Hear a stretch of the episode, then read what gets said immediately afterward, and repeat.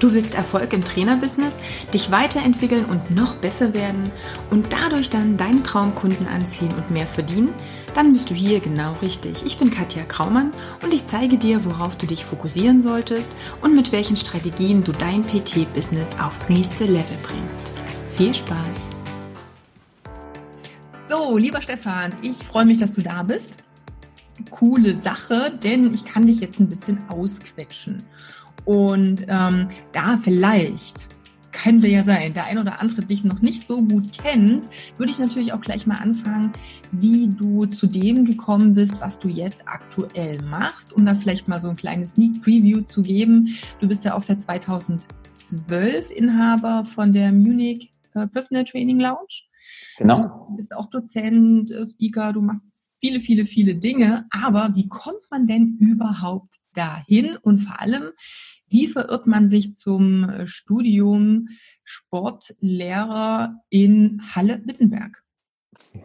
Genau, also letztendlich war es damals so die Entscheidung, als ich mir überlegt habe, Sport zu studieren, dass ich gesagt habe, ich möchte unbedingt halt diesen Schwerpunkt haben, Breiten- und Wettkampfsport. Also ich wollte schon immer, weil ich Mannschaftssport gemacht habe, seitdem ich sechs bin, wollte ich unbedingt vor allen Dingen mit Jugendlichen, das war der große Plan damals, trainieren und das natürlich am besten in der Fußball-Bundesliga. Und dann habe ich halt geschaut, wo kann ich das Studium machen? Und Köln, klar, äh, das ist ja so der Olymp der, der Sportstudenten, da möchte jeder hin. Und dann habe ich aber gesehen, okay, hey, das bietet auch eine relativ kleine Uni an und es ist noch die Uni, die in der Nähe von meinem Heimatort ist. Habe mich für Halle entschieden und kann im Nachhinein auch nur sagen, das war für mich so die absolut richtige Entscheidung, weil du an so einer kleinen Uni definitiv gefühlt mehr mitnimmst und auch nochmal eine ganz andere Bindung entwickelst, als wenn du jetzt an so einer riesengroßen Uni bist, wo du mit mehreren hundert Leuten studierst. Ja. Sehr gut. Genau. Also klar, du hast gesagt, du hast dich hauptsächlich dazu entschieden, weil du ja eh schon in dem Sportbereich äh, drin warst. Gab es irgendwelche anderen Alternativen, wo du gesagt hättest, ich äh, entscheide mich von oder zwischen den und den oder war gleich so dieses, das Thema Sport, ich sag mal, ist gar nicht in Frage gestellt gewesen? Nee, also Sport war schon immer klar. Also das ist irgendwo wie so ein Trigger, den, den ich auch immer, wenn ich mich hinterfrage, okay, ist das jetzt noch der richtige Weg, den ich jetzt im Moment mhm. gehe? Und denke mir dann immer oder weiß dann ganz schnell, was ist eigentlich die Alternative? Es gibt keine, weil ich sag mal für Bewegung, für Sport, das da schlägt das Herz, ob das jetzt für immer Personal Training sein muss, das sei jetzt mal dahingestellt. Das ist jetzt gerade so das Thema aber einfach mit Menschen arbeiten, ob das jetzt Kinder sind, Erwachsene, das, also das ist einfach meine Leidenschaft. Und ich hatte tatsächlich vorher überlegt, das Ganze bei der Bundeswehr zu machen, war auch da im Prinzip schon sehr weit bei diesem Weg, Offizier zu werden und dann in Hamburg oder München zu studieren, Sport und dann diese Offizierslaufbahn zu machen, habe aber da dann irgendwo an einem ganz speziellen Punkt gemerkt, hey, Trotzdem bist du ja in wie so eine Art Korsett eingespannt. Also es ist halt dieser Rahmen Bundeswehr und das ist vielleicht für den einen oder anderen super, weil du ja so einen geschützten Rahmen hast. Ich habe immer das Gefühl gehabt, ich brauche eher diese Freiheit und habe mich dann halt für ein ziviles Studium entschieden. Ja die Freiheit spiegelt sich ja in dem Sinne dann auch wieder. Du bist ja doch recht schnell auch ins Unternehmertum hineingerutscht, wenn ich mir so die Zahlen anschaue. Ähm, wie war jetzt nochmal vielleicht der Zwischenstep zwischen dem Abschluss vom Sportstudium zur Eröffnung von deiner PT-Lounge? Was gab es dazwischen? Wie hat sich dieser Weg Richtung, ich baue auch mein eigenes Unternehmen, weil das ist es ja letztendlich, wie hat sich dieser Weg so für dich ergeben? Also das äh, war so, so eine witzige Zwischensequenz, mehr oder weniger. Ich hatte mich schon beworben in Hoffenheim, in Wolfsburg und wollte dort eigentlich in den Jugendakademien beim Fußball halt Fuß fassen und hatte da eigentlich immer noch meinen festen Plan im Kopf. Und ich bin aber ein sehr, sehr ungeduldiger Mensch und ich habe dann halt ein paar Wochen gewartet und äh, dann kam nichts und habe dann geguckt, okay, was wären die Alternativen und hatte dann auch ein Jobangebot in, in Nürnberg und dann war es absoluter Zufall. Ich habe damals, ich weiß nicht mehr, ob es das Trainermagazin war oder Bodylife, auf jeden Fall das Magazin liegen sehen bei meinem damaligen Chef im, Fitnessstudio, wo ich neben dem Studium gejobbt habe. Und da war ein Riesenartikel drüber über Body and Soul. Und das war für mich damals in kleinen Halle so ein Thema, wow, so ein Riesenstudio. Du hast alle Möglichkeiten und halt auch diese Möglichkeit ins Personal Training zu gehen. Und dann war es so, dass ich wirklich aus einer Bauchentscheidung, ich kann überhaupt nicht sagen, warum, wieso, weshalb. Ich habe angerufen, habe mich beworben. Kurz danach haben die gesagt, komm vorbei. Und dann bin ich halt in meinem kleinen Lupo damals noch nach München getuckelt, halbe Weltreise, habe das Bewerbungsgespräch gemacht und die haben gesagt, okay, lass uns das machen. Und dann war ich ein paar Wochen später in, in München unten. Und wirklich, ich kann es bis heute nicht rational erklären. Es ist eine Bauchentscheidung. Das mache ich sehr, mhm. sehr oft. Und diese zweieinhalb Jahre, die ich dann bei Body and Soul war, muss ich sagen, haben mich auch wirklich geprägt, auch positiv. Hab zum einen natürlich gemerkt, dass der Studio-Kontext vielleicht nicht das Lebensende ist, aber habe super viel gelernt, dort auch viele Menschen kennengelernt, mit denen ich jetzt noch Kontakt habe. Und ja, so ist das damals dann entstanden. Sehr gut. Und ähm, gut, jetzt wäre für viele wahrscheinlich der nächste logische Schritt zu sagen, vielleicht ist der Studiokontext auch in der Größe gar nicht so meins. Ähm, ich suche mir jetzt eine kleinere, vielleicht auch eben PT-Lounge, wo ich als Angestellter arbeite, um vielleicht näher mit den Klienten zu tun zu haben.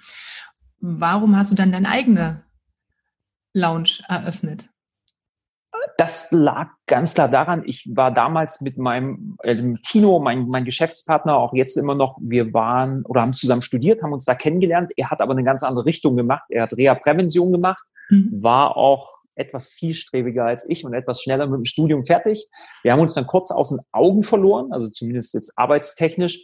Und ich habe ihn dann irgendwann ähm, mit nach München geholt und wir waren dann 2011 auf unserem ersten Functional Training Kongress in den USA und haben uns da in Providence damals äh, die drei Tage Perform Better Summit gegeben, auch eine völlig neue, andere Welt. Und dort haben wir einen Vortrag gehört, damals vom Bill Parisi oder Parisi, der dort die Parisi Speed Schools hat. Und das war jetzt nicht wirklich so eins zu eins unser Konzept, aber das, was mich beeindruckt hat, war, dass er damals auch als, ich sage jetzt mal, Einwanderer nach äh, Amerika gekommen ist, hat jetzt mittlerweile ganz, ganz viele von diesen Speed Schools und er ist im Prinzip auch der Mentor von Martin Rooney, der ja mittlerweile eine große Nummer ist. Und da ist das dann so das erste Mal gekeimt und dann haben wir uns noch ein paar andere Vorträge Richtung Selbstständigkeit angehört und haben gesagt, hey, das ist eigentlich ein ganz cooles Konzept. So deine eigene Location, deine eigenen vier Wände und irgendwo so dieser Hybrid zwischen Heimtraining und Studiotraining. Mhm. Dann sind wir zurückgekommen und dann hat es wirklich nicht lange gedauert. Meistens ist es ja so, wenn dieser Samen einmal gesät ist, dann, dann wächst er und dann haben wir innerhalb von einem, ich glaube, der Summit war im Mai, innerhalb dann von einem Jahr das Ganze auf die Beine gestellt und haben dann im Juni 2000 zwölf genau unsere erste Launch eröffnet. Ja. Sehr geil. Wie waren so die, sag mal, das erste Jahr? Wie würdest du das jetzt so beschreiben, das erste Jahr, deine eigene Location? Wie, ja, wie ging das so vorwärts oder was, ohne dir Worte in den Mund zu legen? Also war, war auf jeden Fall spannend und wir haben natürlich eine Menge mitgenommen, was man definitiv sagen kann. Äh, man, es war ja so ein Stück ins kalte Wasser reinzuspringen und es war ja auch das Jahr, wo entweder kurz davor oder noch in demselben Jahr auch viele andere den Schritt gemacht haben, die jetzt wie ein Georg Kramer im Trainingsdeck oder Thomas Korumpay hier in München mhm. ihre Studios eröffnet haben. Und für uns war es alles neu. Das war gerade, wenn du so mit null Eigen oder eigentlich null großem Kapital startest, natürlich auch eine sehr, sehr herausfordernde Zeit. Und was wir gemerkt haben, das war jetzt so ein bisschen, wie soll ich sagen, Déjà-vu in der Corona-Zeit auch. Ähm, wir haben ganz schnell gemerkt, dass wir Sportwissenschaftler und wir wussten ja alles und waren schon die Supertrainer, ganz schnell gemerkt haben, boah, wir sind, was die Industrie angeht und äh, das Unternehmertum, wirklich die allerkleinsten und allerletzten Lichter. Und ich glaube, eine Sache, die mich bis heute triggert, war eins unserer ersten Bankgespräche, als wir einen Kredit aufnehmen wollten und der Bankangestellte vor uns saß und guckt so in seiner Liste, wie das mit der Vertrauenswürdigkeit ist, mit dem Ranking und wir dann tatsächlich als Personal Trainer auf derselben Ebene standen wie Solarium Betreiber und ich weiß gar nicht, was es noch war, ob das Saunameister waren oder sonst irgendwas. Und ich dachte mir nur so, um Gottes Willen, du hast ein Studium gemacht, auf das du irgendwo auch stolz bist, hast dich fortgebildet, warst in den USA. Und jetzt sitzt, ich sag's jetzt mal, hat so ein Bankfuzzi vor dir und sagt, ja, also ihr seid mal ganz unten in der Nahrungskette und von uns kriegt ihr keinen Kredit, weil das, was ihr vorhabt, wir wissen gar nicht, was das ist. Und ich glaube, das treibt mich bis heute ganz, ganz stark an, dass ich sage, diesen Zustand will ich ändern. Also nicht nur für uns, sondern in der gesamten Branche, dass wir alle erkennen, was für eine Wahnsinnsarbeit wir als Personal Trainer und Coaches machen und vor allen Dingen, was für einen Impact das in das Leben von Menschen hat.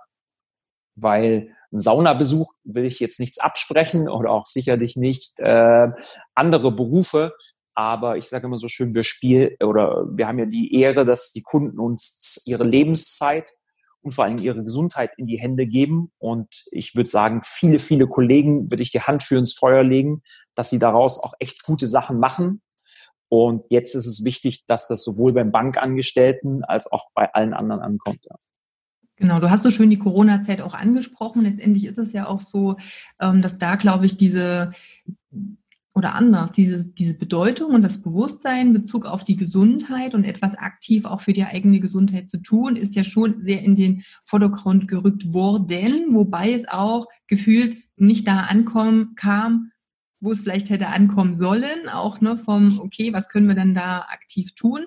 Ähm, aber ein wichtiger Punkt ist natürlich auch dieses Unternehmerische und dieses, ich überlebe eben auch mal eine gewisse Zeit, auch ohne viel Rücklagen oder Co. oder anders. Äh, was bräuchte ich denn, um vielleicht Rücklagen zu bilden, die vielleicht auch zu haben? Und du hast diesen coolen äh, Zwischenstep gemacht, zweieinhalb Jahre in dem Studio auch angestellt zu sein, bevor du in die Selbstständigkeit gegangen bist.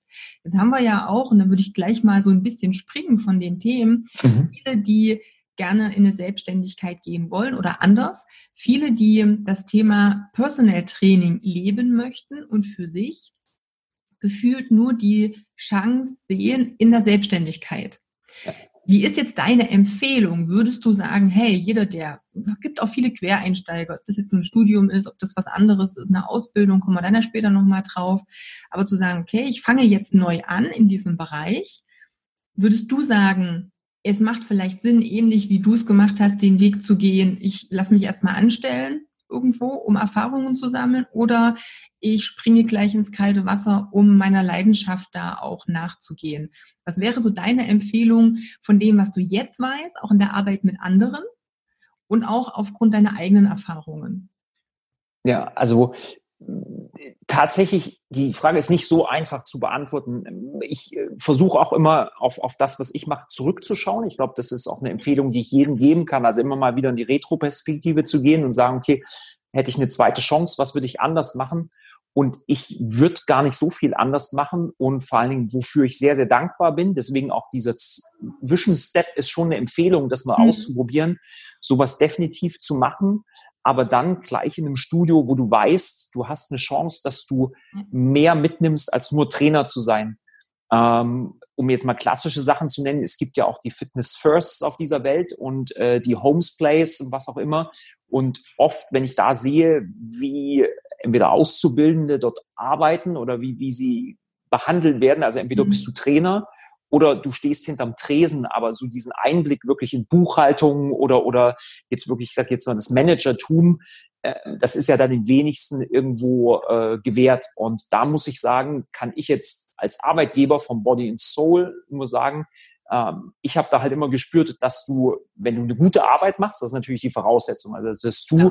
sagst, okay, ich gehe in Vorleistungen, mache einen guten Job und äh, möchte was das Unternehmen weiterbringen, dass dann aber für dich die Türen auch offen gestanden haben und nicht nur für mich, sondern für alle jungen Kollegen auch. Und äh, da muss ich auch immer wieder den Hut ziehen vor Michael Pribiel, der der Geschäftsführer ist, äh, dass er sagt, okay, ich vertraue auch so jungen Menschen. Ja, mhm. ähm, weil das ist ja auch nicht selbstverständlich, muss man ganz klar sagen. Und ich hatte halt damals die Chance, diese verschiedenen Posten zu durchlaufen. Also erstmal vom, ich war nie klassischer Trainer auf der Fläche, sondern äh, war dort in der Kundenberatung, was ein, ein Hybrid ist im Prinzip. Dann war ich Teamleiter Kundenberatung und am Ende Studioleiter. Und gerade äh, Studioleiter von einem ja 5000 oder 4000 Quadratmeter Studio mit, ich glaube, es waren damals 30 oder 36 Angestellte. Das ist natürlich ein brutaler Lernprozess. Oh ja. Und da habe ich sehr, sehr viel mitgenommen. Und auf der anderen Seite vielleicht auch mal zu sagen, warum sollte man diesen direkten Schritt äh, nicht machen ins, in die Selbstständigkeit? Ich habe halt immer das Gefühl, viele Trainer sehen immer diese obligatorischen 100 Euro pro Stunde.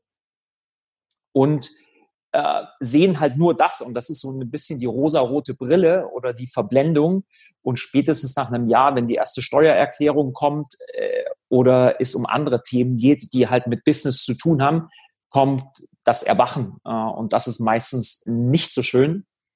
Richtig. Und was mir dann immer leid tut, und das sehe ich ganz oft, weil natürlich auch diese äh, Trainer in unseren Ausbildungen sitzen und dann hoch motiviert sind, dass ich dann schon erkenne, hey, das sind Top-Trainer, da brauchen wir nicht mhm. drüber reden. Die sind motiviert, die haben eine gute soziale Kompetenz, aber letztendlich scheitern sie. Und in dem Moment, wenn sie scheitern und dann vielleicht nicht sagen, okay, ich lerne daraus und gehe einen Schritt zurück, um Anlauf zu nehmen, sondern ich gehe aus der Branche raus, ja. gehen einfach wahnsinnig gute Trainer verloren. Und meiner Meinung nach muss das nicht sein. Und deswegen da definitiv die Empfehlung, lasst euch die Zeit. Und vielleicht so die zwei Tipps. Also einmal klar, guckt euch erstmal den Studioalltag an, auch um zu wissen, ähm, was man vielleicht nicht will. Also das ist ja manchmal auch ein ganz wichtiges Learning. Dann, um vielleicht genau, ein gewisses Grundkapital aufzubauen, dass man sagt, man muss nicht zu 100 Prozent äh, oder ist nicht 100 Prozent abhängig von den Banken oder von der Finanzierung. Und Tipp drei, sucht euch einen Mentor. Ja. Oder zwei Mentoren, was auch immer, aber sucht euch jemanden, der euch wirklich fördert und fordert. Das ist ganz wichtig. Ja, ja richtig. Also ähm, Klar, ich habe es ja in der Praxis letztendlich auch immer und ich sehe das genau wie du. Wir hatten uns letztens auch darüber unterhalten, alleine diese, ähm, ja, diese Diskrepanz, so wie du es vorhin schon beschrieben hast. Ne? Viele Trainer kennen das vielleicht auch so nebenberuflich, gerade wenn es Quereinsteiger sind, aus diesem Studioalltag von großen Studios oder Ketten, wo es eben vielleicht nicht so ein optimales Arbeiten ist, um wirklich den Alltag in einer eigenen Selbstständigkeit zu erleben ähm, oder anders den Alltag zu erleben, wie ich ihn mir vorstelle als Personal Trainer, wo ich viel mit den Klienten arbeite, wo ich ganz viel bewegen kann. Und dann ist so dieses, okay, dann ist für mich nur die Alternative, ich mache halt mein eigenes Ding, aber eigentlich weiß ich gar nicht, worauf ich mich einlasse. Weil, ich sag mal, der sportliche Teil ist im Unternehmertum einfach der geringste. Da gehört so viel mehr dazu, was drumherum noch ist. Ja. Und ich weiß nicht, wie du es jetzt für dich auch siehst, wenn du dich jetzt mal nur als, nur als Inhaber, mal die anderen Tätigkeiten, die du noch hast, raus, ausblendend, nur als Inhaber deiner PT-Lounge siehst, jetzt als Rolle des Unternehmers im Vergleich als, ich bin jetzt 100% Personal Trainer. Ob das von den Aufgabenfeldern, der Aufteilung, Arbeit, Verantwortung ist, da gibt es ja sicherlich auch einen kleinen Unterschied von ich mache jetzt 40 Stunden einfach PT das ist meine Welt. Oder ich habe ein Unternehmen, wo ich Verantwortung habe, auch für Angestellte, dass das ganze Unternehmen insgesamt läuft, alle Hintergrundprozesse, die da noch ja. da sind. Ähm, wie fühlt sich das an? Oder hast du, hast du da, kannst du das beschreiben, wie da so für dich der Unterschied auch ist?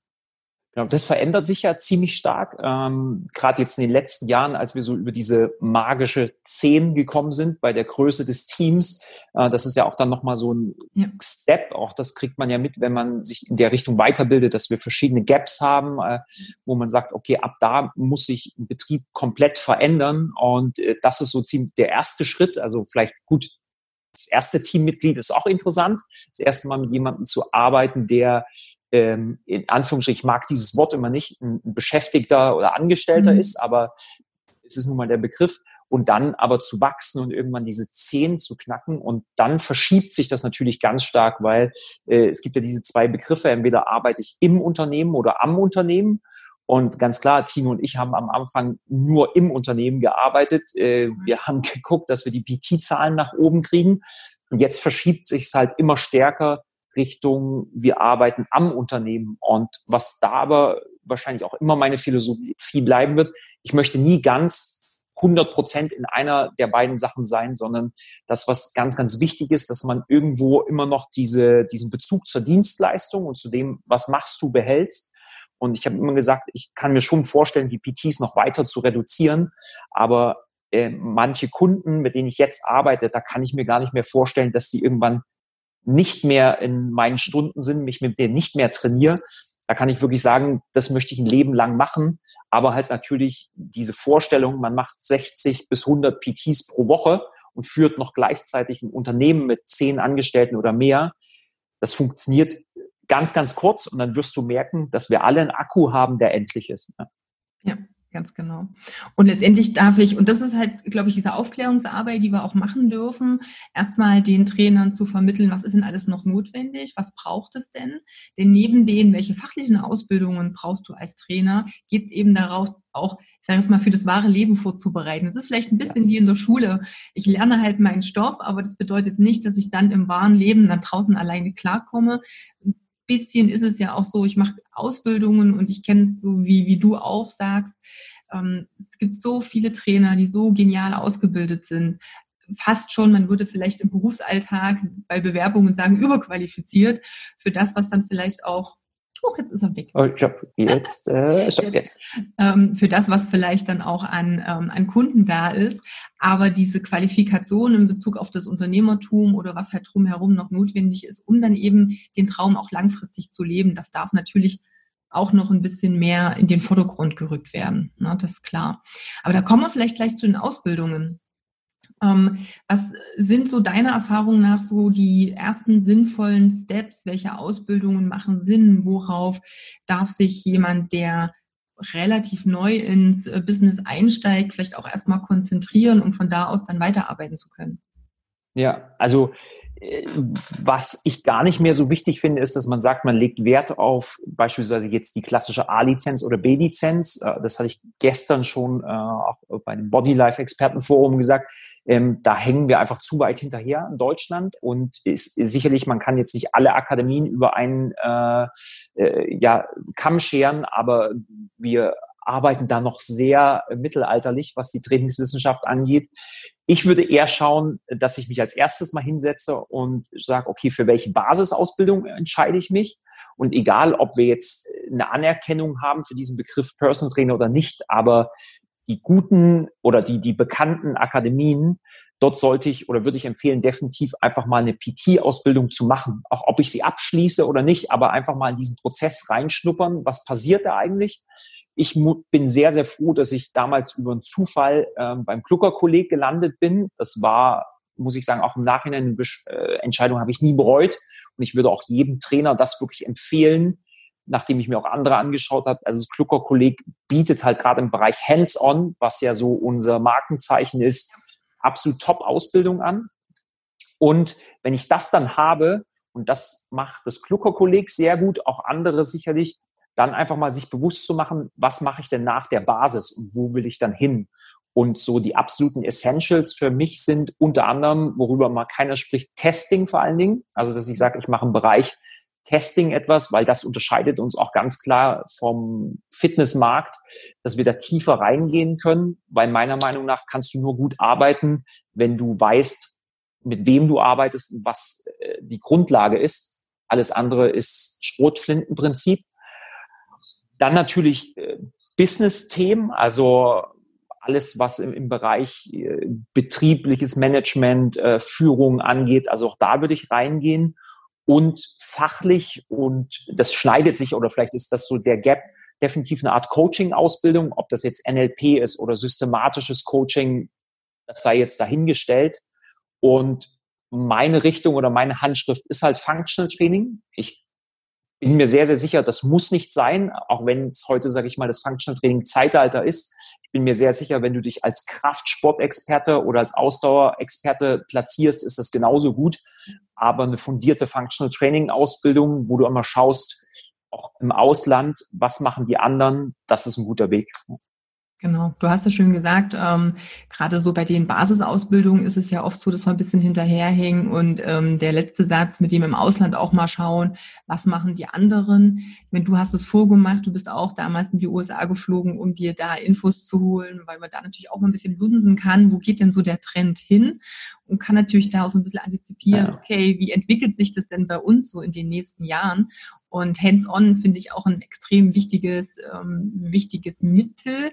Gerade ist jetzt so spannend, ich habe das ja jetzt ein bisschen beobachtet, der Trend jetzt Corona, wo viele natürlich auch auf das Online umgestellt sind. Also ob das jetzt Einzel-PT-Stunden einfach jetzt wie hier, wie wir jetzt hier über Zoom sprechen. Und da gab es auch ganz viele schöne Kommentare wie, das ist kein PT. Also ein richtig, ein richtiges PT, da musst du Menschen angreifen.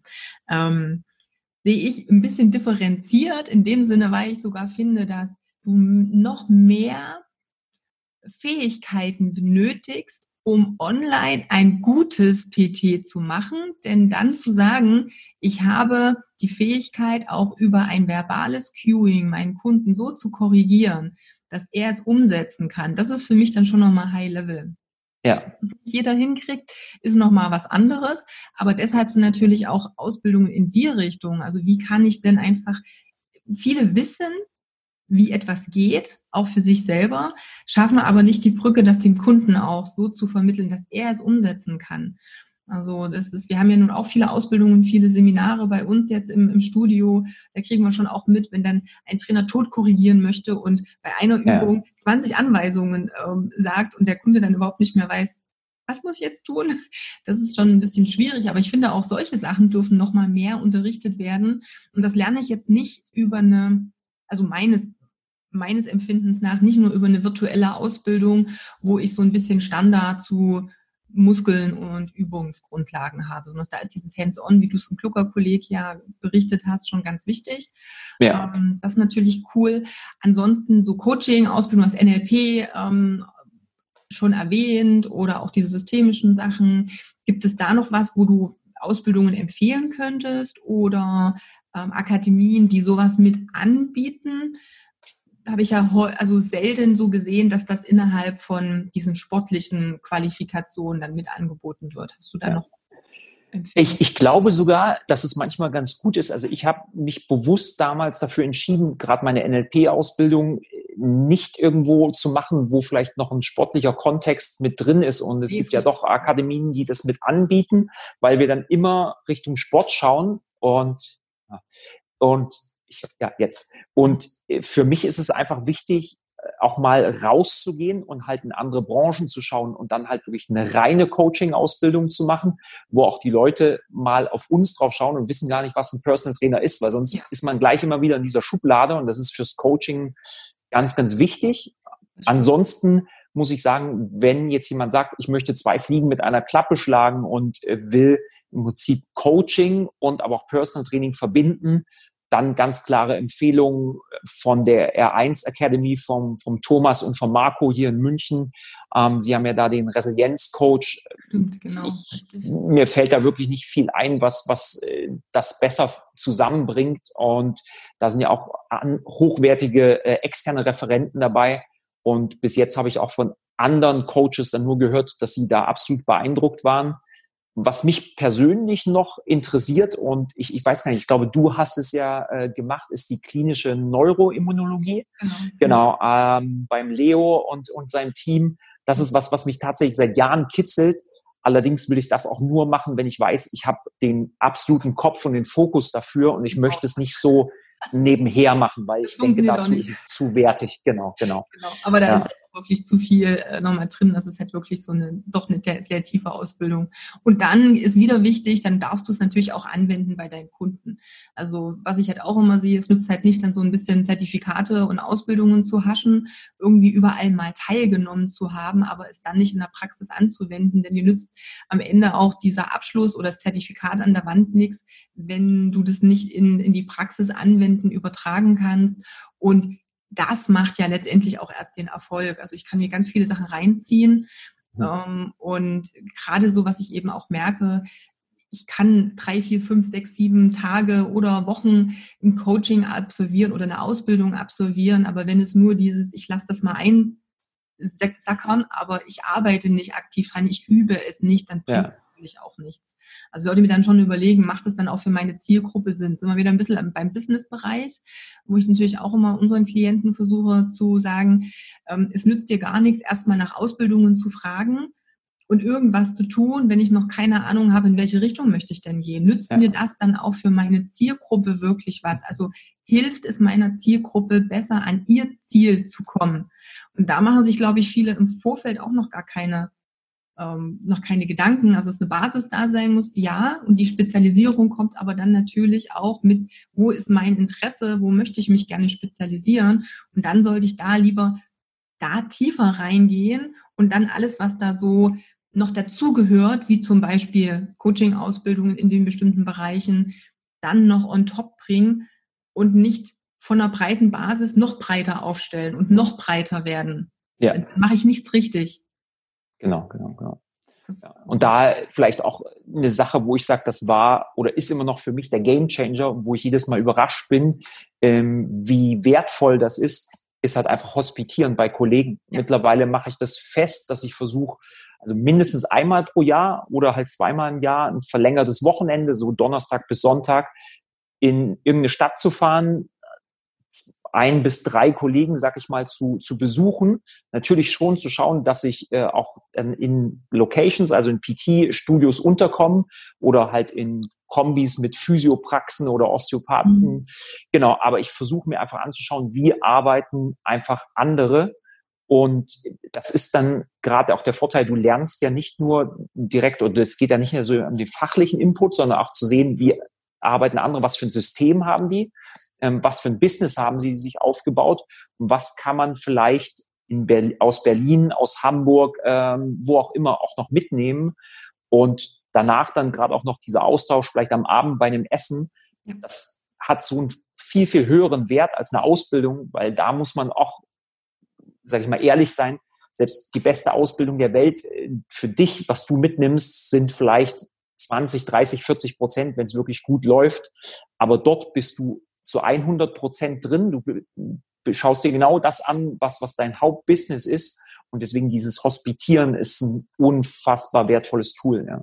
Genau, und da sind wir auch wieder bei Netzwerk und bei ähm, Miteinander verbinden, auch natürlich zu schauen. Und da finde ich das so wichtig, auch von diesem Konkurrenzgedanken auch ein bisschen wegzugehen und zu sagen, wir können immer von anderen lernen und es macht total Sinn, sich zu vernetzen und einfach ja. zu schauen, was kann ich denn auch für die Branche an sich dann positiv machen. Also man lernt voneinander und im optimalen Fall werden beide besser. Das ist für mich so dann das Ziel, zu sagen, hey, jeder kann noch mal so eine Idee und sagt, Mensch, häufig weiß ich oder wissen wir ja Dinge, aber sie sind einfach auch ja, aus der Aufmerksamkeit weg. Die noch mal mehr zu integrieren und dann natürlich zu schauen, wie können wir auch die Branche an sich besser vernetzen, um die Qualität und das Bewusstsein insgesamt auch bei den Endkunden noch mal zu schärfen. Aber das steht und fällt meines Erachtens nach auch mit der Qualität, die jeder Einzelne an den Tag legt, ja. die aber eben durch die Gemeinschaft auch besser wird. Du hast es vorhin so schön äh, genannt mit dem, ja, viele wissen nicht, was ein Personal Trainer ist. Das finde ich halt auch immer so schön. Viele Trainer sind so in ihrer Blase. Das sehe ich, wenn äh, Werbung gemacht wird. Ob das jetzt ein Facebook-Text, ein Flyer oder irgendwas anderes ist. Da wird immer davon ausgegangen, alle wissen, was gemeint ist, wenn ich irgendwas beschreibe. Und ja, ja ich bin der und der Personal Trainer. So, ja, aber leg auch nochmal, das ist nett, dann wissen die Kollegen, du bist ein Personal Trainer. Aber die meisten Kunden wissen mit dem, ah, das ist ein Personaltrainer, was machst denn du? Ist so oft, ich weiß nicht, wie wie es dir geht, aber mir ist auch ja. so oft, dass dann Kunden kommen und alleine, wenn sie es lesen, das ist nur halt mal so, dann liest man halt Personaltrainer, dann ist häufig eine ganz andere Assoziation da, weil keiner mit dem Begriff was anfangen kann. Du hattest ja schon gesagt, viele wissen einfach noch nicht, was wir tun und welchen Impact wir auch haben können. Und das natürlich aber auch nochmal zu übersetzen in eine Kundensprache oder es vielleicht irgendwann auch mal zu schaffen, das wäre das Optimum, dass jeder weiß, was ein Personal Trainer ist und was der für die Menschen und für die Gesundheit machen kann. Aber ich glaube, das ist nochmal ein großes Ziel für die Branche an sich, da ein bisschen ähm, hochzukommen. Da hatten wir uns auch schon häufiger mhm. drüber unterhalten, aber ich glaube, das geht eben auch nur gemeinsam und da ist eben dieses Vernetzen und die Community ähm, extrem wichtiger Punkt. Genau. Aber da kann ich definitiv sagen, das passiert jetzt gerade im Hintergrund, also sowohl politisch als aber auch ähm, vom Rechts wegen, dass sich da mhm. gerade Gedanken gemacht werden. Es sind auch die ersten Schritte schon getan, dass wir sagen, wir kommen jetzt dahin, ob das am Ende wirklich dieser Begriff Personal Trainer ist, der dann geschützt wird und wo der als Berufsbild verankert wird, das muss man noch sehen. Das kann aber jetzt sehr schnell gehen. Das ist durch Corona natürlich jetzt nochmal zusätzlich befeuert mhm. worden. Und ähm, ob man jetzt an Zufälle glaubt oder nicht, ich bin der Meinung, vielleicht ist es auch jetzt genau die richtige Zeit, weil ich der Meinung bin, auch das Berufsbild des Personal Trainers hat sich massiv geändert. Also wenn ich auf die letzten zehn Jahre zurückschaue, äh, da war ein Personal Trainer wirklich dieser physische Trainer, ne, ähm, sicherlich auch haben viele Kollegen das äh, ja, Klischee erfüllt. So sagst du bist derjenige, der noch von zehn runterzählt und der Kunde muss am Ende auf allen Vieren rausgehen. Ja. Nur, sind wir mal ganz ehrlich, die Leute gibt es natürlich immer noch und auch dieses, äh, ich habe manchmal das Gefühl, wir, also manche Kollegen möchten in der Werbung dann genau das auch äh, wieder beim Kunden auslösen, dass sie sagen, ich bin der Sport- und Trainingsexperte. Äh, bei mir erreichst du alle physischen Ziele, aber Hand aufs Herz, also diejenigen, die sich weiterentwickelt haben und nicht vor zehn Jahren hängen geblieben sind, haben erkannt, dass Personal Training äh, eine komplette Lifestyle-Veränderung ist bei den Menschen. Und dass wir vor allem eins schaffen müssen, die Kunden kommen ja, und da gibt's diese zwei schönen Wörter, Wants und Needs. Und sie wollen eigentlich irgendwas. Das ist aber getriggert durch Werbung und vielleicht auch durch den Personal Trainer im Fernsehen. Aber das, was du wirklich erkennen musst und das, was aus einem Interessenten am Ende einen Stammkunden macht, ist, dass du ihm auch sagst, was er eigentlich braucht, also diese Needs. Und um das zu erkennen, brauchst du meiner Meinung nach also erstmal eine hohe Sozialkompetenz, mhm. dann solltest du zuhören können, aber du musst es natürlich auch irgendwo in ein System reinbringen und dann macht es halt Sinn, eine Coaching-Ausbildung zu machen, weil sonst kannst du das gar nicht filtern und machen. Und deshalb ist jetzt mittlerweile der Personal Trainer meiner Meinung nach so ein unfassbar komplexer Beruf. Jetzt auch noch mit Neuroathletiktraining, den ganzen Faszienthemen, die dazugekommen sind, wo wir, glaube ich, uns alle nochmal zusammensetzen müssen, sagen, das ist jetzt wirklich das, was wir tun. Wir verändern die Leb das Leben eines Menschen, nicht nur den Körper. Und das ist eine verdammt hohe Verantwortung. Und ich hatte ein schönes Gespräch mit einem Kollegen, dass wir auch gesagt haben, dieses, was viele Trainer am Anfang gar nicht, was denen bewusst ist, wenn du mit einem Menschen, wenn du den eine Weile begleitest, ob das zwei Jahre, fünf Jahre, zehn Jahre sind, natürlich je länger, desto höher ist die Wahrscheinlichkeit, dass auch Tod eine Rolle spielt in der Familie, im Freundeskreis, ähm, Scheidungen, ähm, geschäftliche Probleme, mhm. all das. Und damit musst du umgehen können, weil du wirst zu dieser Vertrauensperson und um damit umgehen zu können, reicht es halt nicht, wenn du der Faszienguru bist oder ähm, der Kraftsportguru, sondern du musst vor allen Dingen menschlich und kommunikativ top sein. Genau, sehr gut. Also das äh, kriege ich halt auch mit, dass es nicht nur einfach um diese, ich mache jetzt mal einen Trainingsplan und wir trainieren jetzt zusammen. Punkt. Das ist hat wirklich schon ausgedient. Da gibt es immer noch ganz viel drumherum. Ich habe es jetzt mit, mit Kunden, mit denen ich jetzt schon länger zusammenarbeite, wo er habe jetzt gerade einen im Kopf, der letztes mir auch geschrieben hat, hey, ich habe jetzt ähm, mal mit ein paar Leuten geredet, mal eine Umfrage gemacht. Das ist übelst krass, wie viel Mindset-Themen da aufgekommen sind in den Gesprächen, wo es überhaupt nicht mehr ums Training ging. Da ging es ganz viel um Sachen wie Selbstwert, wie Druck von außen, Leistungsdruck in Beruf, in einer Beziehung, bestimmter Status. Also es sind so viele Themen, die natürlich, der Mensch ist ja nicht der, der legt ja nicht seine Persönlichkeit ab, wenn er zum Studio reinkommt. Der ist ja immer noch der Mensch im Ganzen. Und wenn wir ganz ehrlich sind, ähm, die meisten tun etwas, um etwas zu erreichen. Und genauso wählen sie jetzt den Personal Trainer oder den Sport, um vielleicht ein gewisses Ziel zu erreichen. Ob das ein anderes Aussehen ist, ob das mehr Selbstwert ist, ob das eine bessere Körperhaltung, eine andere Ausstrahlung ist. Da fängt es ja schon an. Das sind ja so Kleinigkeiten, Kleinigkeiten in Anführungsstrichen, wie, äh, wie du vorhin schon gesagt hast, die der Trainer erkennen muss, um die Kommunikation auch dahin zu richten und aber auch zu wissen, was kann ich und was kann ich nicht. Ja. Also wie bin ich eben in meiner Sozialkompetenz, in der Ausbildung auch, was kann ich tun? Ich habe jetzt einen Kunden, der äh, möchte mehr auch Richtung so Burnout-Prävention und mhm. ähnliche Sachen gehen. Das wird in, das ist für mich ein Riesenfeld, wo ich denke, das ist sehr genial, wenn ich gut ausgebildet in diese Bereiche reingehe, weil ich glaube, dass es einfach mehr gebraucht denn je ist solche Themen einfach auch mit einzubauen. Es geht nicht nur ums Training. Also das ist, glaube ich, inzwischen schon fast der kleinere Teil. Ja. Wenn ich mal alles anschaue, was die menschlichen Bedürfnisse sind, die ich auch über Training oder über diesen persönlichen Ansprechpartner letztendlich auch versuche ja, zu befriedigen. Ja, ja.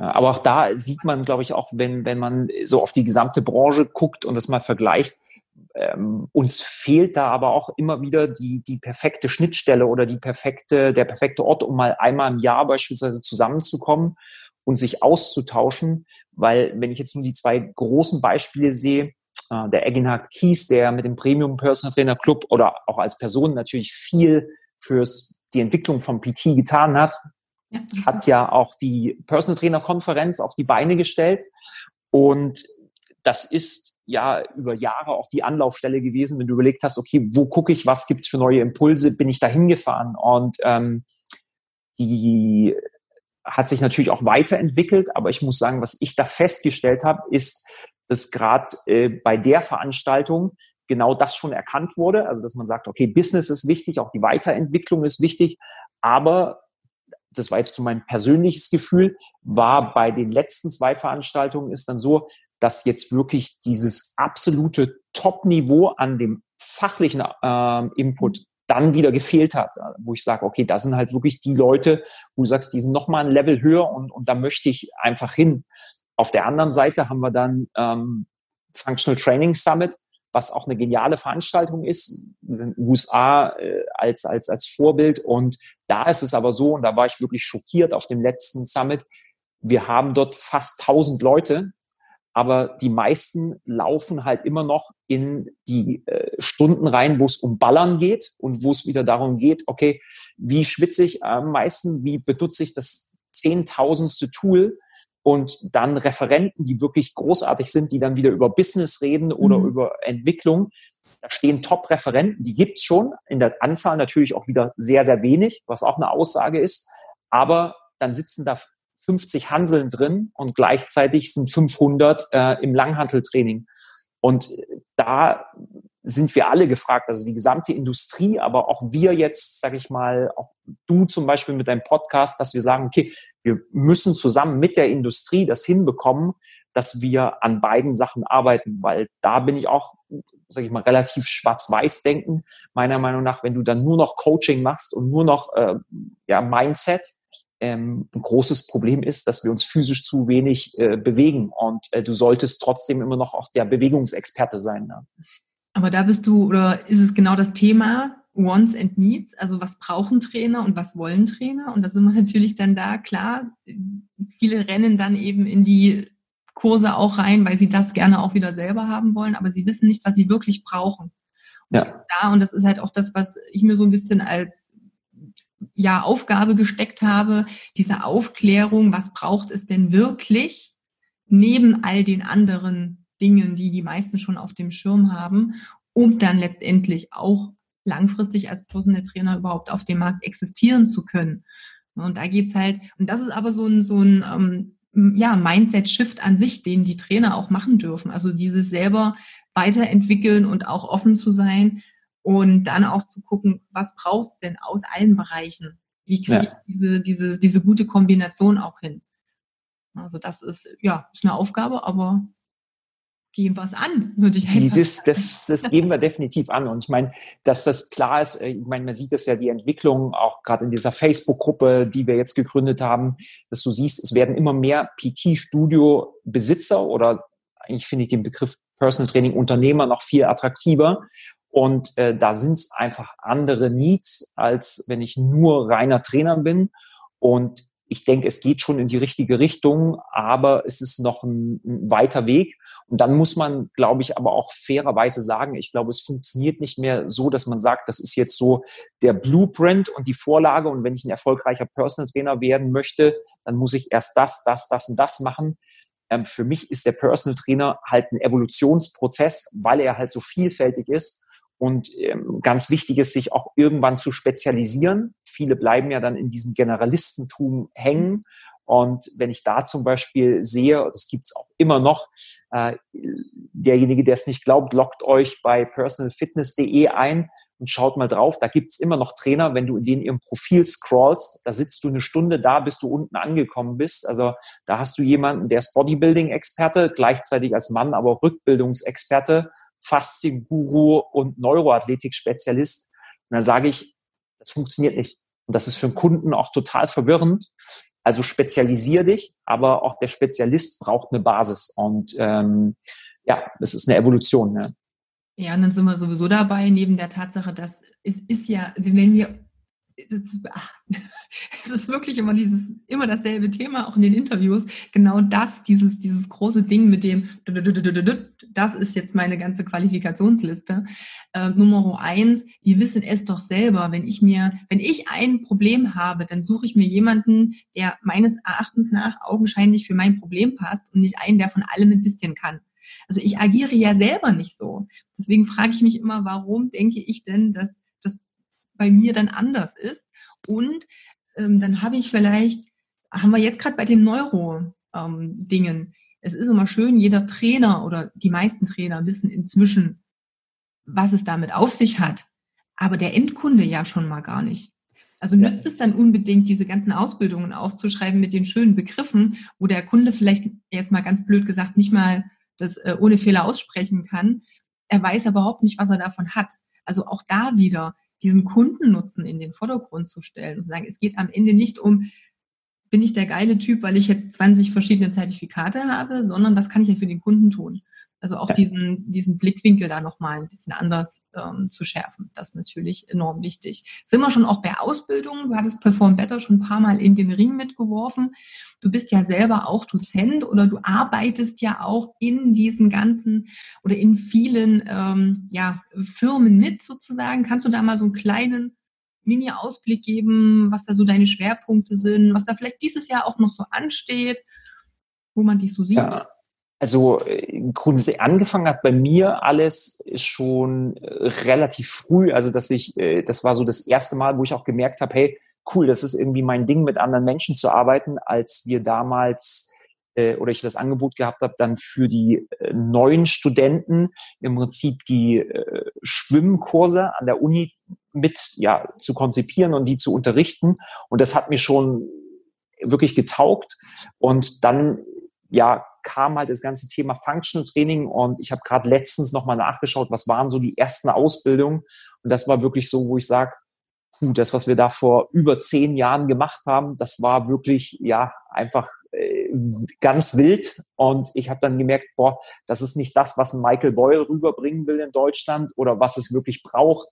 Und dann kam TRX und TRX ist bei mir, äh, also diese gelb-schwarze Spur hat es auf jeden Fall hinterlassen, ähm, hat mir da ganz stark geholfen zu erkennen, okay, wie arbeitet man strukturiert und äh, der Marcel John von Transatlantic Fitness, einer der Gründer, hat ja, mir da schnell das Vertrauen, Stimme, geschenkt. Und so hat alles angefangen. Ich bin auch immer noch stark wow, in der TRX-Welt drin. Ich würde dir ein Wasser und reichen, aber ich kriege Ich würde, genau, ich glaube, ich brauche tatsächlich gleich ein Wasser. Und ähm, unterrichte immer noch für jetzt den Verbund, ähm, also das PB-Institut, die TRX Grundausbildung, Suspension Training Grundausbildung und die TRX FTC, also den Function Training Kurs. Dann für das Klucker-Kolleg mache ich zwei Tage der PT-Ausbildung, nämlich äh, diesen mittleren Teil mit Krankheitsbildern, Tools und ähm, auch ganz stark hands-on natürlich. Und dann habe ich mich jetzt aus vielen Sachen aber auch wieder ein bisschen zurückgezogen, weil es doch, du entwickelst irgendwann dein eigenes mhm. System, deine eigene Handschrift und wir haben letztes Jahr die MPTL Grow gegründet. Und die Grow ist ein Workshop-System, wo wir sagen, wir wollen ganz klar diesen PT-Unternehmer entwickeln. Also zum einen natürlich einen fachlich guten Trainer, persönlich guten Trainer und aber auch äh, irgendwo schon den Unternehmer. Mhm. Und da haben wir eigene Workshops, die entweder sowohl, ich sage mal, der Kaffee, also die, die dich fachlich besser machen, aber wo es auch um Menschenentwicklung geht, und da ist ein Projekt jetzt uns letztes Jahr so einen Sinn gekommen, als wir geschaut haben, was machen eigentlich alle anderen und was ist uns so im Team auch aufgefallen. Da merkt man, wenn das Team gut ist, weil du viele Meinungen kriegst. Und es ist so, kennst du vielleicht auch dieses Gefühl, auch wenn du der beste Referent der Welt bist, aber du kannst nicht immer jeden erreichen. Und gerade gibt es dann auch Leute, mit denen würdest du nach dem Workshop gerne noch reden, aber dann setzen die sich ins Auto und fahren. Und andersrum als Teilnehmer habe ich das auch so oft erlebt, auch auf dem Summit, äh, dann siehst du mal Michael Boyle, der einmal im Jahr in Deutschland ist. Ja, dann stehen 50 Leute und wollen ein Foto haben, statt gute Fragen zu stellen. Und wir haben jetzt gesagt, wir haben eine Top-Location in Österreich und veranstalten jetzt auf einer Berghütte zweimal im Jahr das MPTL G-Lab. Und das ist quasi unser Grow-Labor. Und da laden wir ganz verschiedene Referenten ein und 15 Teilnehmer. Und man hat die Möglichkeit, zweieinhalb Tage miteinander zu verbringen.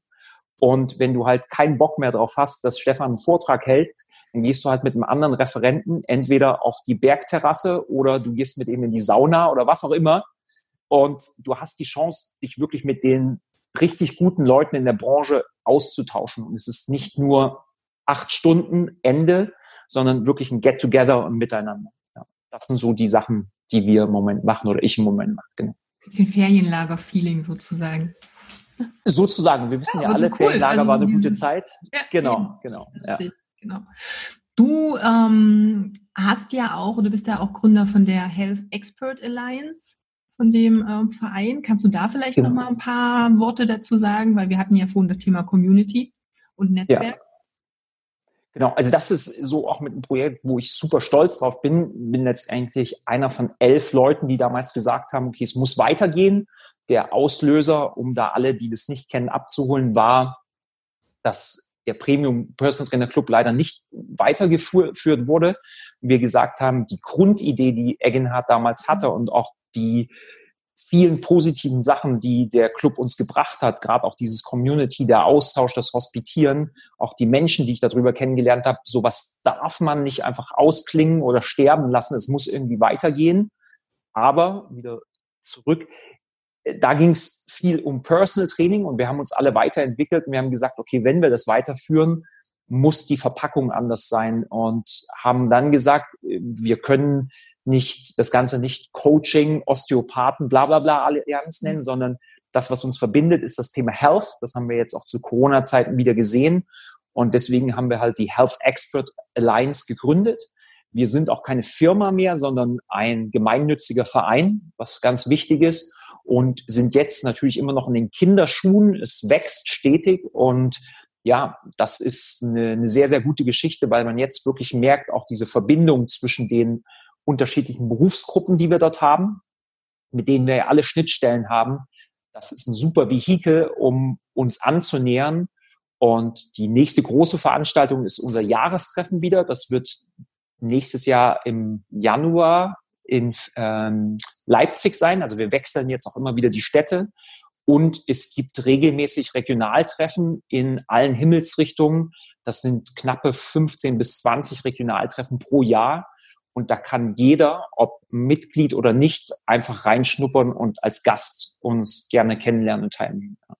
Gut, da werden wir auf alle Fälle auch, ähm, also grundsätzlich, du gibst dann immer alle Links, die für dich relevant sind, die ja. packen wir natürlich dann auch zum Interview dazu, dass äh, derjenige, der sich da jetzt angesprochen fühlt und sagt, ey, das ist eine coole Sache, interessiert mich, dann natürlich auch nochmal ein bisschen besser informieren kann und ja, dann einfach mal schauen kann, wie er da mit wirken kann. Denn das lebt ja letztendlich vom Mitzutun und von genau. Aktivität. Ne? Genau, sehr gut.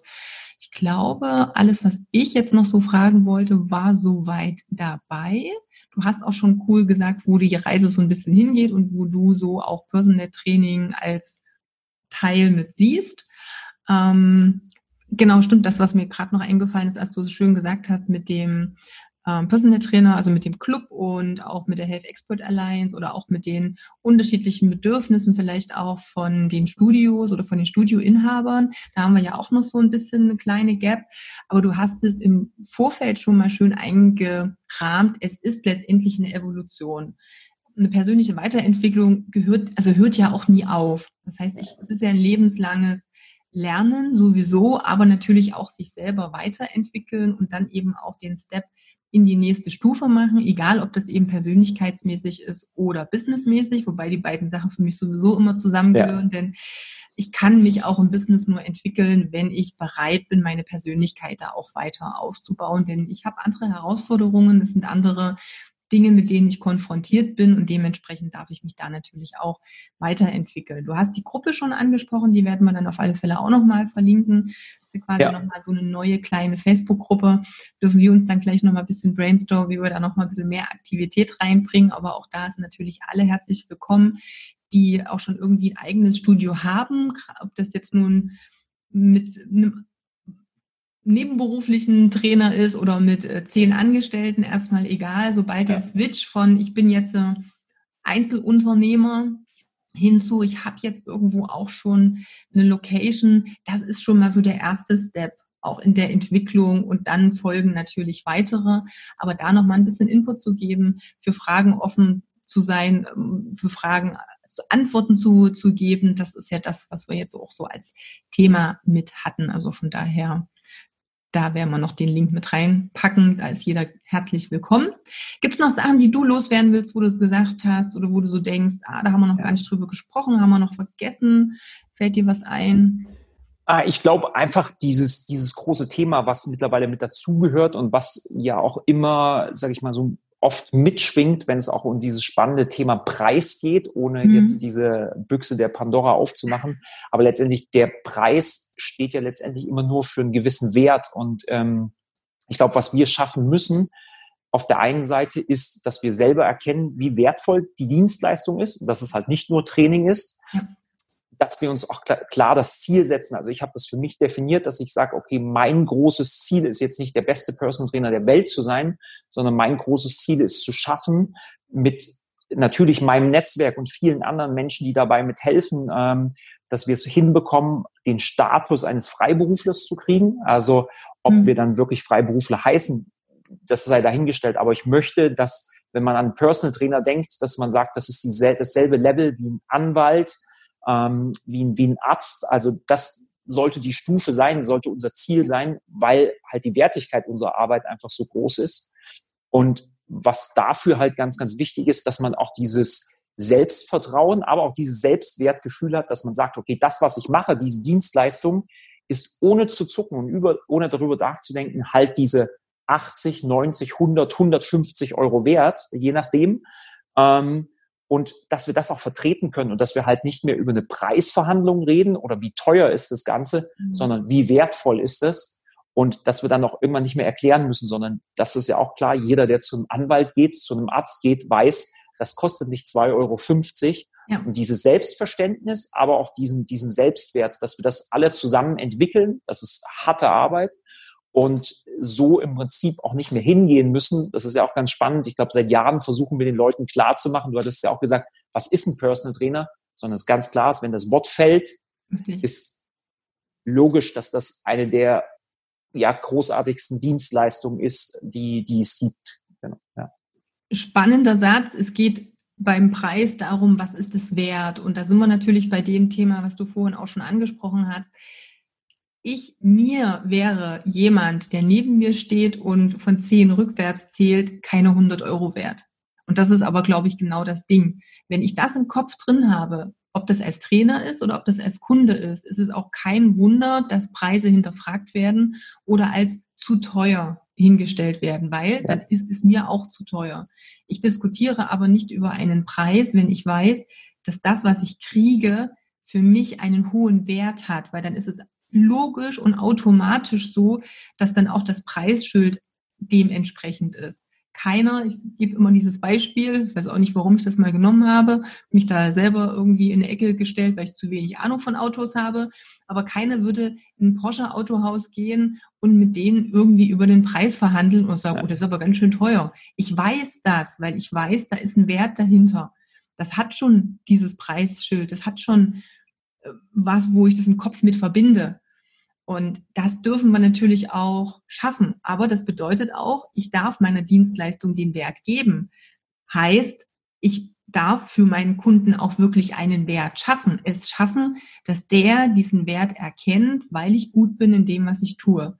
Und ich glaube, wenn wir das erstmal geschafft haben, auch dieses Bewusstsein bei uns selbst und bei den Kunden, dann ergibt sich das mit dem Preis mehr oder weniger schon fast selber. Aber solange Absolut. es eben noch in diese Richtung geht, ja, da macht ja auch nichts anderes als derjenige, der im Fitnessstudio neben mir steht und mir gerade das Gerät gezeigt hat, dann ist die Gap zu groß zwischen dem, was ich an Vorstellungen von Wert habe und dem, was dann an Preisschild dranhängt. Absolut, genau. Und das muss aber auch erstmal in den Kopf vom Verständnis her reinkommen. Und das hat meiner Meinung nach einfach damit zu tun, dass wir noch ganz viel uns halt über das Training oder die Inhalte im Training definieren, die natürlich äh, wichtig sind. Aber ich denke, das setzt ein Kunde auf höchstem Niveau einfach voraus, dass er einen Top-Trainer hat. Das andere ist halt interessant und da bringe ich auch immer das Beispiel, wenn wir nur die zwei Beispiele nehmen, äh, Starbucks und, und, und Apple. Ganz ehrlich, also weder bekommst du den besten Kaffee bei, bei Starbucks, da kann ich dir zehn Italiener oder andere ja. Sachen nennen, wo du besten Kaffee kriegst. Und auch das ist klar, ähm, Apple macht nicht die technisch besten Handys. Äh, dafür musst du nur in die Connect schauen oder in irgendwelche, aber sie schaffen es halt, Emotionen hervorzurufen und sie bringen halt neben dem trotzdem soliden technischen und soliden Geschmack halt eine geile Dienstleistung und du wirst wahrgenommen, ne? dein Name steht auf dem Becher, wo hast du das? Und du hast ein geiles Produkt, was einfach ist und diesen emotionalen Wert auch zu schaffen, das müssen wir erkennen. Und dann ist es halt so, Millionen von Menschen bezahlen wirklich teuer oder viel Geld für ein gutes technisches Produkt, was aber super geil funktioniert und zahlen für okay Kaffee sehr, sehr viel Geld, wo sich jeder Italiener freuen würde, wenn er fünf Euro für einen Kaffee kriegt. Und wenn wir das verstanden haben, wie auch dieses Sales, wie der Prozess äh, läuft und dass du, das vielleicht auch ganz wichtig, keine Angst haben musst zu verkaufen, weil wenn du gut bist und wenn du von dir überzeugt bist, brauchst du nicht zu verkaufen, sondern du berätst nur und der Kunde sagt von alleine, das möchte ich, dann läuft das. Richtig. Das ist eine Community und es ist ein Feeling, was Starbucks verkauft. Es ist ein Feeling und eine ja. Zugehörigkeit, was Apple verkauft. Da geht es einfach darum, ich bin in der Apple-Familie mit drin. Genau. Da ist das Netzwerken. Ob das jetzt rein technisch geht, weil ich mit allen Geräten verbunden bin oder ob das in der Community an sich ist. Es ist dieses Erlebnis, was letztendlich auch mitverkauft wird und das ja. dürfen wir auch in unser Training mit einbauen. Und ich darf, und da bin ich wieder, ich bin einfach dieser ähm, Verfechter oder Fanatiker schon fast mit diesem, was hat denn der Kunde davon? Ähm, ja. Also wenn du in den Apple Store reingehst und etwas kaufen möchtest, dann fängt der nicht an, dir zu erklären, welcher Prozessor was wie ist, weil da würde ich sowieso aussteigen, habe ich keine Ahnung davon. Aber da geht es um dieses, wie kann ich einfach die Dinge, die ich tun möchte, umsetzen? Also was habe ich da? Was habe ich für eine Zeitersparnis? Was ermöglicht es mir? Und da geht es genauso, wenn ich dich fragen würde und du sagst, ja, ich mache halt Functional Training. Ich sage, ja, habe ich noch nie gehört. Und was macht das jetzt bei mir? Das zu schaffen, das in einem Verkaufsgespräch zu verpacken, dann kauft der Kunde das Endergebnis und du musst nicht tausendmal erklären, was das jetzt alles äh, im Detail ist, sondern es geht letztendlich wirklich darum, was kannst du für ein Problem für den Kunden auch lösen. Und dann haben ja. wir wieder den Wert und das, was der Kunde, wie er sich fühlt, wie der emotionale Faktor ist. Ja, und dann ergibt sich der Rest auch. Absolut, ja. Sehr gut. Gut, dann würde ich sagen, ähm, wir haben jetzt schon ein bisschen gequatscht. So unser Stündchen haben wir jetzt durch. Ich bedanke mich ganz äh, herzlich für deine Zeit. Wie gesagt, nochmal, wir packen alle Links, die relevant sind, natürlich mit dazu in die Show Notes oder wer es auf YouTube schaut, unter das Video und ansonsten eben auch Link zur Gruppe. Ich wünsche dir einen wunderbaren Tag noch. Wir hören uns, beziehungsweise du bleibst gleich, gleich nochmal dran. Wir machen gleich nochmal unsere kleine genau. Session hier. Und ja, dir als Zuhörer, Zuschauer wünsche ich natürlich auch noch einen wunderbaren Tag und bis bald. Bis bald. Ciao.